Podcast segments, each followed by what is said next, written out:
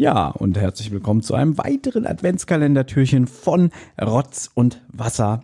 Heute mal wieder mit mir und ich habe mir gedacht, warum probiere ich eigentlich mir hier jeden Tag was aus den Rippen zu leiern, wenn ich es wie Olli machen könnte und einfach immer wieder das gleiche Buch in die Hand nehme und eine andere Geschichte lese, weil es einfach zeitlich besser in mein Konzept passt. Und genau das mache ich jetzt auch. Ich habe nämlich mein Bücherregal durchstöbert und habe dabei meine alte Ausgabe von Der Struwelpeter gefunden, die mir meine Mutter wahrscheinlich irgendwann Ende der 80er, Anfang der 90er geschenkt hat. Ähm, und ich bin mir auch ziemlich sicher, die Leute, die so in unserem Alter sind, hatten das bestimmt definitiv auch bei sich zu Hause oder in ihrem Kindergarten oder äh, weiß ich nicht.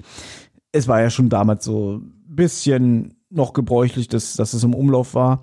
Über den Struwwelpeter könnte man bestimmt noch mal einen ganzen eigenen Podcast füllen. Leider mache ich das jetzt hier nicht, weil es ist einfach nicht die Zeit, denn wenn ich überziehe mit fünf Minuten, kriege ich einen Schürhaken ins Auge und Mecker und äh, nee, das geht nicht, darf nur fünf Minuten gehen.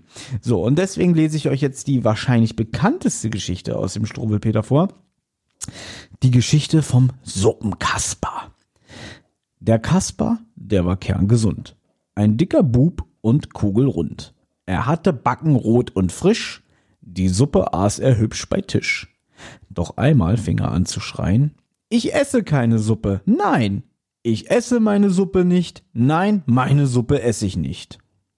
Am nächsten Tag, ja sieh nur her, da war er schon viel magerer. Da fing er wieder an zu schreien.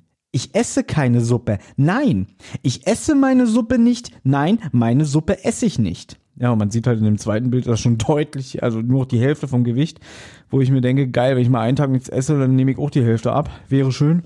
Ist leider nicht so. Am dritten Tag, oh weh und ach, wie ist der Kasper dünn und schwach. Doch als die Suppe kam herein, gleich fing er wieder an zu schreien. Ich esse keine Suppe. Nein, ich esse meine Suppe nicht. Nein, meine Suppe esse ich nicht. Am vierten Tage endlich gar der Kasper wie ein Fädchen war. Er wog vielleicht ein halbes Lot und war am fünften Tage tot. Ja, ziemlich düstere Lektüre, wenn man mal ehrlich ist, um so Kindern irgendwie äh, einzubläuen, dass sie immer brav ihr Essen zu sich nehmen sollen, weil sonst werden sie schnell ein Ende finden. Und vielleicht kennt ihr noch der eine oder andere das Mad Magazine, das Mad Heft, was es ja ähm, noch bis Anfang der 90er äh, gab, das, also das Original deutsche Mad, wo auch Herbert Feuerstein lange Jahre der Chefredakteur war. Und ähm, es gab aber Ende der 90er Jahre nochmal eine Neuauflage von Mad. Ich weiß auch gar nicht, ob es es immer noch gibt. Ähm, und ich habe hier die Ausgabe vom September 1999 und auf dem Cover sieht man hier, oh Gott, wie heißt denn der? Jedenfalls war damals Episode 1 gerade frisch gestartet und in aller Munde. Und hier sehen wir diesen Darth Maul mit dem typischen Alfred E. Neumann Gesicht, der zu blöd ist, das ähm, Licht schwer zu halten. Und da hat man, das ganze Heft dreht sich halt wirklich nur um Star Wars, insbesondere Episode 1. Und da hat man halt innerhalb des Heftes immer wieder so äh, Parodien und Comics und Anspielungen auf Episode 1. Und da hat man auch den Struwwelpeter mit ver, äh, verewigt. Unter anderem die Geschichte vom Suppenjabba. Jabba the Hutt, den kennt ihr bestimmt alle, wenn ihr Star Wars kennt. Ne? Und ich lese euch mal vor, was die daraus gemacht haben. Der Jabba, der war kerngesund. Ein dicker Hut und kugelrund. Er hatte Backen grün und frisch. Die Suppe aß er hübsch bei Tisch. Doch einmal fing er an zu schreien, ich zieh mir noch einen Teller rein! Die Windsportion, die reicht mir nicht! Nein, dieses bisschen reicht mir nicht! Am nächsten Tag, ja sieh nur her, da war, da war schon etwas fetter er. Da fing er wieder an zu schreien, ich zieh mir noch einen Teller rein!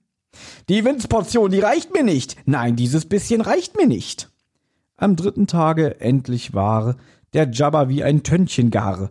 Doch als die Suppe kam herein, gleich fing er wieder an zu schreien, ich zieh mir Börbs den Teller rein.